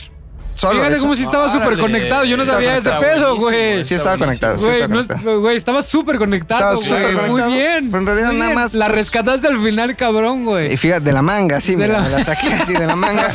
Güey, no mames, eso no lo vi venir. Pero además está en tendencia Está en Chernobyl, tendencia, está el todo este Festival de Uranio. todo este pedo. Perdónenme.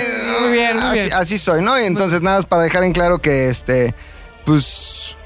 ¿Qué- qué- ¿Cuál es el objetivo? Ah, sí, Ah, Ucrania, sí. Ucrania siempre ha sido de Rusia. Hoy son países distintos, obviamente, después de que Ucrania firmó su falsa independencia y que llevan ahí también una pugna de poder. Pero de hecho, cuando. ¿Cómo se llama este otro güey? No, no Gorbachev, el otro. ¿Cómo se llama el otro? Boris Yeltsin, Boris güey. Boris Yeltsin, Yeltsin, sí, sí, es el sí. que estaba antes. Era un de- desmadre. Vladimir. Es que, es que Boris Yeltsin era el presidente Sí. de las Rusias. O sea, es decir, de cada, cada república soviética tenía un presidente y Boris Yeltsin era el de Rusia.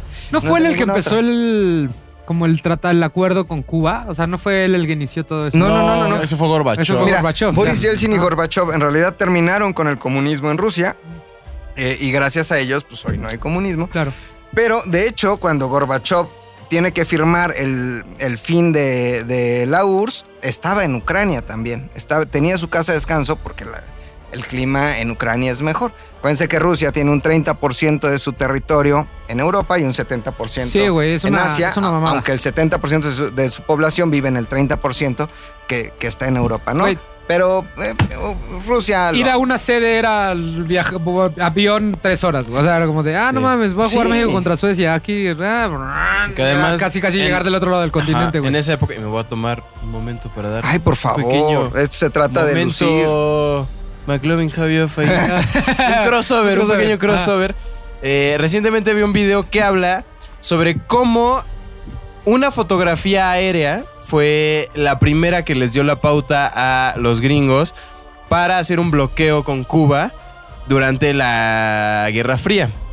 Esto ocurre eh, por ahí también de... Pues, eh, pues es un chingo de años. desde- terminando la Segunda Guerra Terminando Mundial. la Segunda Guerra Hasta Mundial. Desde el 45 hasta el Eh, 80 y tantos. la URSS es socialista, Cuba es socialista, entonces deciden los, los rusos en ese momento hacer una pequeña amistad con los cubanos y dicen, si nos dejas meter un Nos chingo vamos a de toda la misiles, vida. si nos dejas dejas meter un chingo de misiles y hacer bases en Cuba, eh, te la vamos a agradecer poca madre. ¿Por qué? Porque los misiles de, de la URSS eran de un alcance no tan grande. Entonces, si decidían sacar un misil de Rusia hasta Estados Unidos, o sea, ni de pedo llegaba. Llegaba a Italia y les daba en la madre. Entonces, ¿qué podían hacer? Era, si no mames, aprovechemos que Cuba también comparte nuestras ideas. Vamos a meter y hacer, em- empezar a hacer un chingo de bases de misiles rusos.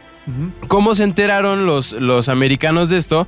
Volaban un chingo de aviones, sobrevolaban este, Cuba y entonces a través de rollos y rollos y rollos de fotografías se dieron cuenta que había estos pequeños detalles. O sea, imaginemos en esa época había película de cámara, o sea, Sí, no claro. había cámaras de 120 mil megapíxeles que puedes hacer zoom y zoom y De zoom y de 20K. pronto... Ajá, exactamente. En ese momento había un chingo de analistas dedicados a justamente analizar estas fotografías y descubrir patrones que tuvieran que ver con aquí tienen misiles nucleares. Entonces, un güey descubrió que en Cuba tenían un chingo de misiles, entonces mandaron a toda la flota estadounidense a...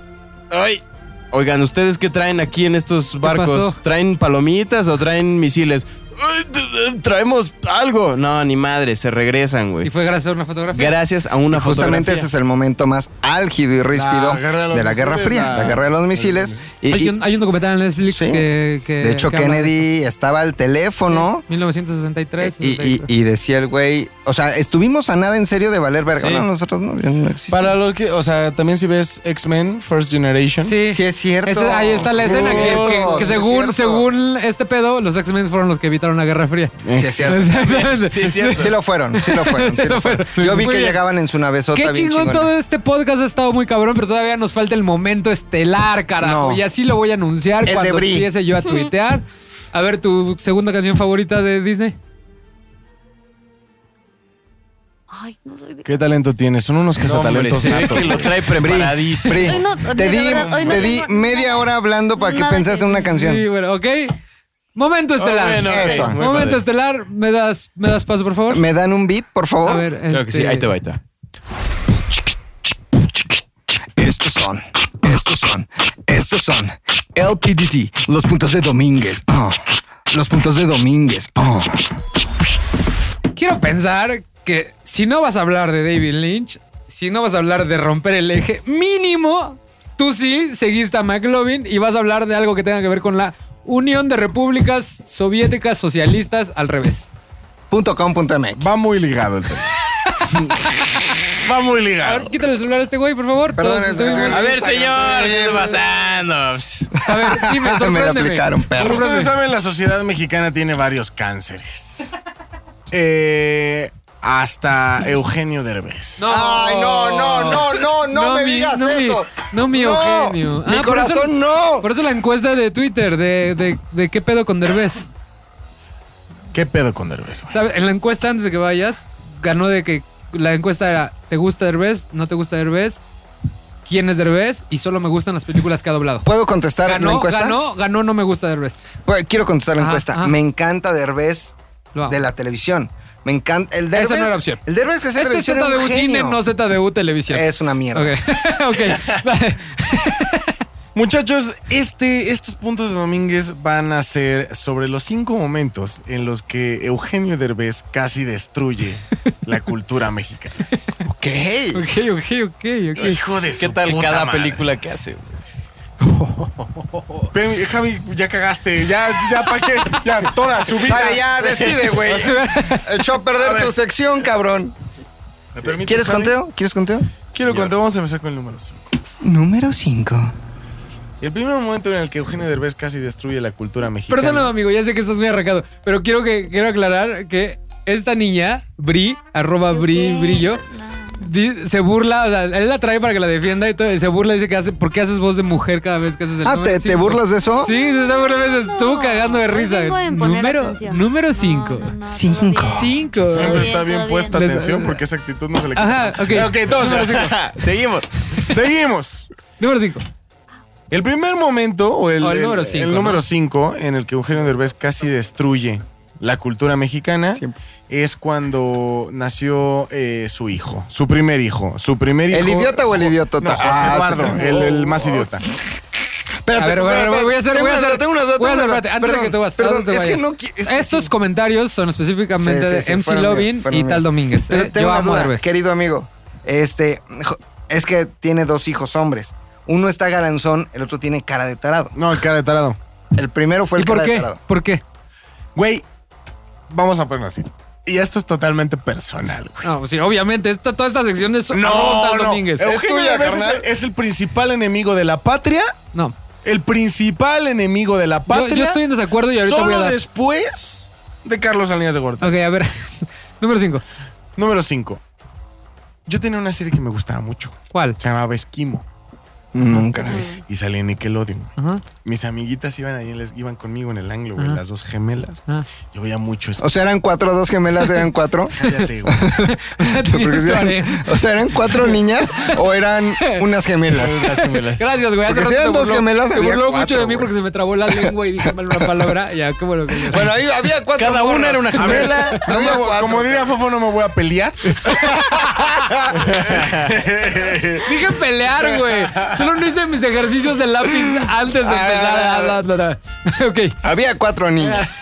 Y ahí nació mi amor por las series, por las chick flicks, series eh, de Nickelodeon. Ajá. Después, posteriormente, fue gracias a Esquimo que empecé a verlas. Después vino una, peli- una, una serie que se llamaba Mis 15, que tenía como protagonistas a Paulina Paulina Goto y a Natasha Natasha. Sí, señor. Ah, Ah, de pronto se les ocurre meter en la serie neta. Y la cagó. ¿Ataras? ¿Ataras? ¿Antara? Y la, la, la turbozurró.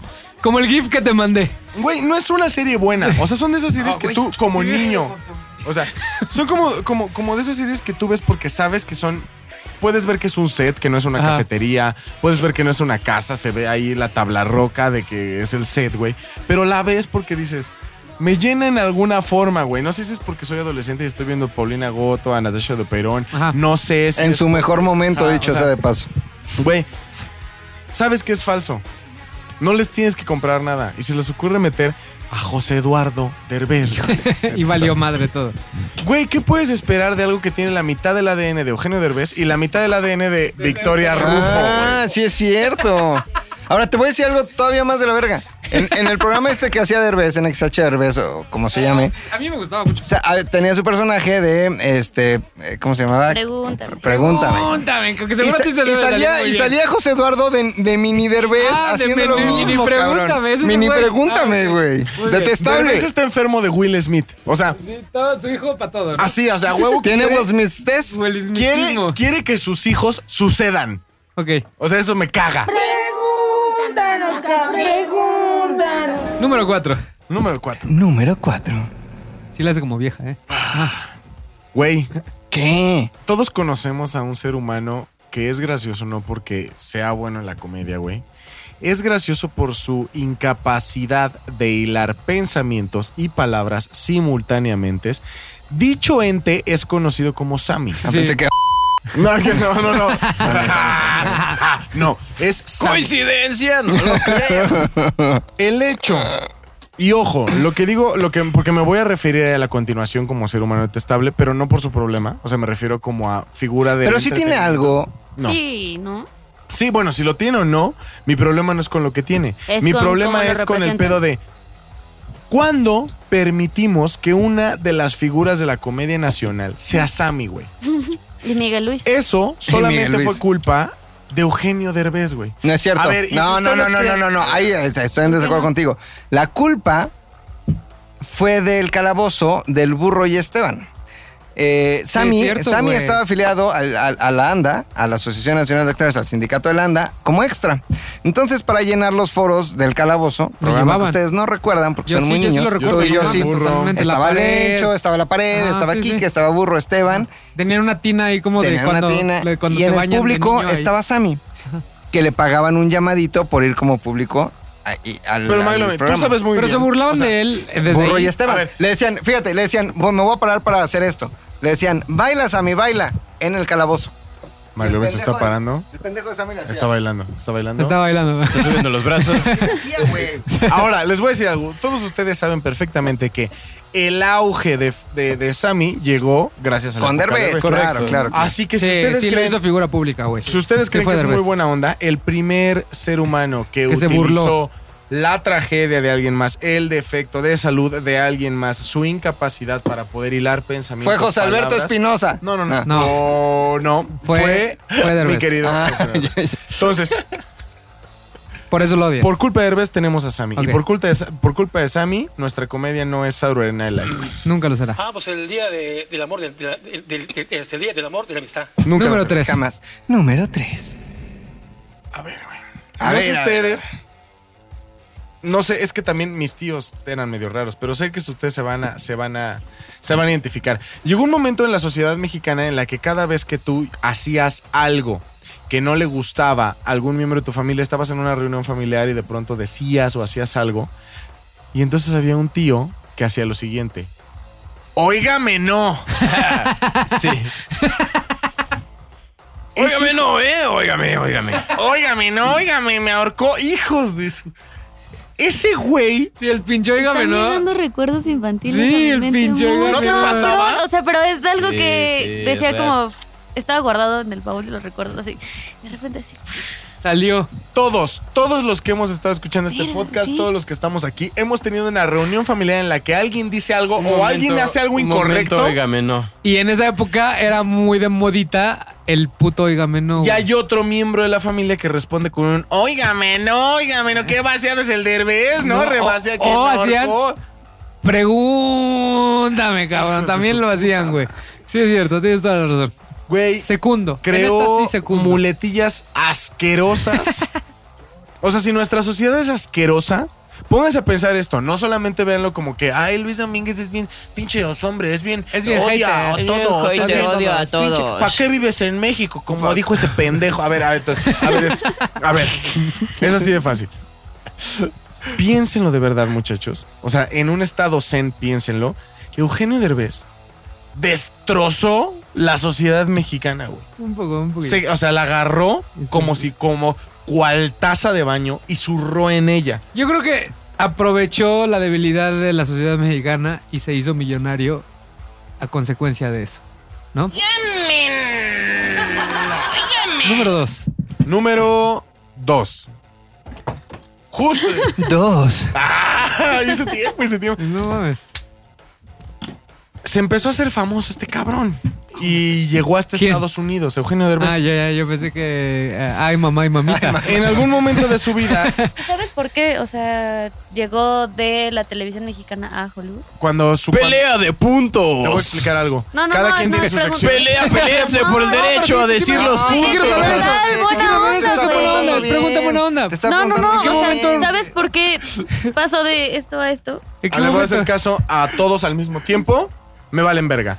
Entonces, llegó un momento, Eugenio Derbez, en el que llegó a Los Ángeles. ¿Cómo llegó a Los Soy Ángeles? un fan, güey. No ¿Cómo llegó a Los Ángeles? Aprendió inglés un día, se fue con la mano arriba, güey. Entonces- Dejaste con el Ah, puño muy arriba. bien. Me mandó a la verga también. Llegó un punto en el que llegó a Los Ángeles y empezó a ser famoso, empezó a hacer películas horribles, como aquí nos aceptan devoluciones. Si No la he visto, Si no, la he visto, ni la la veré. niña es la del cáncer.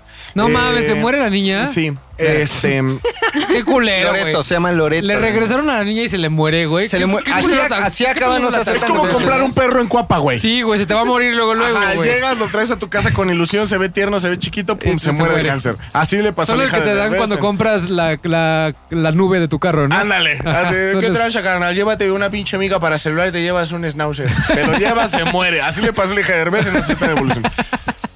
En algún momento se estrenó la película Coco. Como ustedes saben, viene una producción de Pixar eh, inspirada en el Día de Muertos. Sí, muy bonita, muy, muy padre. De Cuya todo. canción, recuérdame, fue nominada al Oscar.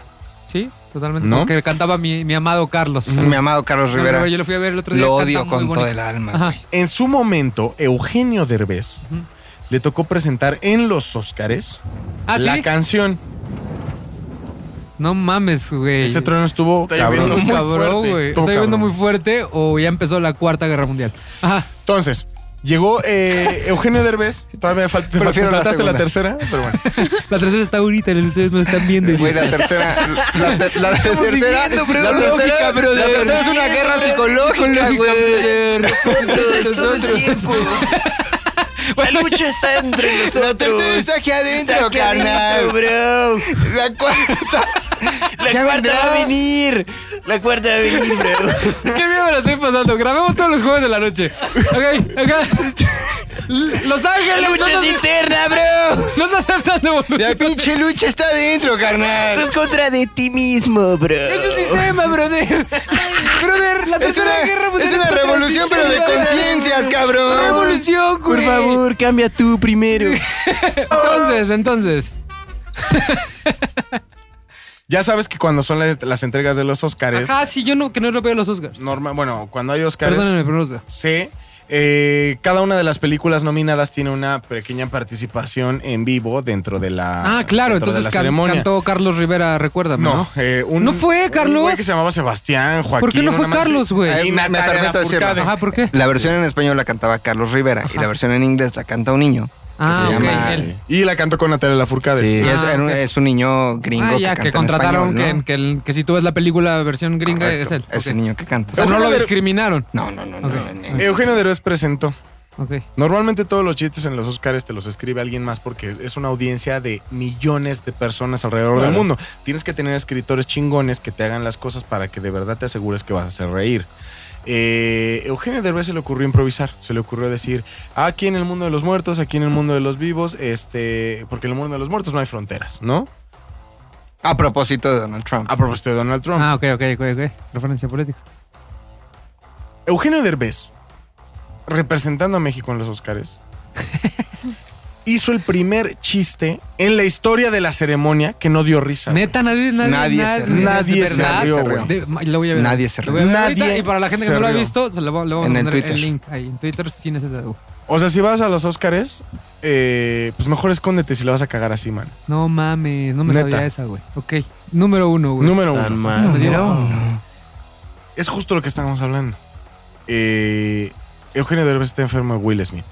Y ahora, como lo decía mi tweet al principio, Ajá. tenemos que estarnos chutando películas culerísimas. Ajá. Tenemos que chingarnos a los hijos de Derbez en cada película, porque los productores tienen este pedo de, sí, sí, ya sé que es malo, ya sé que puedo ir a Casa Azul y tener algo más mejor, ya sé que puedo ir a la Universidad de la Comunicación y jalarme a cualquier brida extra, ya sé que puedo Oye. ir a... Pero no, Saliste de ahí también. no, güey.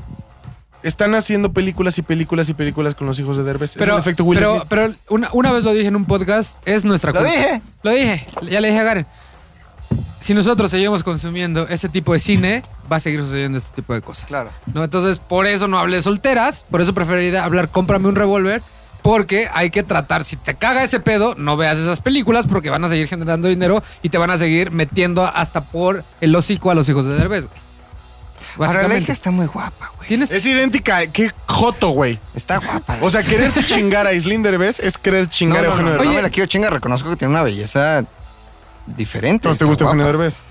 Pero aquí no hablaste en ningún momento No. de lo malo que es como, como, como representante mexicano en el cine, güey. Sí, no, no dije nada de eso porque el, el título de mi Ah, ok. de mis puntos de Domínguez era las cinco veces que Ahora- Eugenio Derbez casi destruye la cultura mexicana. Oye, oye, sí es cierto, perdóname. Oye, ahora, del lado de, del cine, ¿tú de qué team eres? ¿De qué vas? dar las opciones. Me gusta como, como está haciendo cine, no me gusta, quién es Derbez o me gustan las películas que hace dobladas. No me gusta Derbez. No te gusta Derbez. No me gusta. Bueno, creo que el burro de Shrek Es a lo que voy yo. en su momento No, güey, es, que es muy bueno haciendo pero me cagó, güey. me cagó. Hijo, no, esta es la uno, güey. Vuelve a decir uno. Número uno. 1.1. No mames, güey. Llegó un momento en la vida en el que todas las películas dobladas en las que aparecía Jim Carrey Lo ponían a él. lo ponían a él, güey. Sí, pues le pagan por eso, Eugenio Derbez era la voz de Jim Carrey. Está bien. Que chingue a su madre. Yo quiero hacer una mención honorífica. Mulan le dio, o sea, yo ya Sí. vi la versión en inglés Sí. y vi la versión espa- y es 10 mil veces mejor. Mushu. Mushu, güey, le dio personalidad cabrón a Sí, ese. pero espérate, también mucho era como. No, pero él le dio la personalidad. O sea, tú ves la versión Mi es amigo WhatsApp lo hace mejor, ¿eh? es, es más, Eddie Murphy Sí, hizo o sea, el burro. Se, se aplicaba un. Es mejor, Ay, es mejor ay, el burro. El burro y no tiene que ver con que nos acerque la cultura mexicana. Simplemente es mejor el doblaje. Ok, Ahora, bueno. en Mushu Es buen también actor, es muy buen mucho- actor, es muy buen actor de doblaje. O sea, es muy buen actor. Entonces, yo lo defiendo porque Mulan realmente que él creó un personaje que no estaba destinado para él. O sea, los escritores, los escritores se lo habían hecho para alguien más. Está cagado, está no ca- tendría que estar en Hollywood. Si a usted le gustan Está los hijos de, si a usted le gustan los hijos de Victoria Rufo, si a usted le gusta burlarse de los retrasados, si a usted le gusta todo ese pedo, sea fan de Derbez, Muy eh, bien. yo no concuerdo, se acaban los puntos Oye, ya está- ya y si me va a tuitear, güey. si me va a ¿Cuánto tuitear, Ya llevamos una hora y media, güey. Ay, qué Pero ya no lo digo con odio, ¿viste? Espérate, No fuera, no fuera Z de igual al aire porque sí los deja grabar dos horas, güey. no estuviera aquí Alex Fernández, No, cabrón. mames, no estuviera aquí Alex Fernández, güey, porque dos horas los dejas grabar y no les dices nada. ¿Qué ibas a decir? Este, Este. No, me le he pasado. yo también, bomba, madre. eh, Vamos, a, vamos a grabar. vamos a Bomba. establecer grabar los jueves en la noche. Me encanta Con unas Heineken, me gusta, me me gusta. encanta. Este, oye, muy bonitos tus puntos de Domínguez. Me gustaron. Can I, can, can I make. a- a- a- ¿Cómo se dirá cortinilla en inglés, cabrón? Cortain. No, no. Bumper ad. Eh, probablemente un bumper ad. Can I make a bumper ad? Yes, of course. ¿Me dan un beat? Te va. Más rápido, más rápido.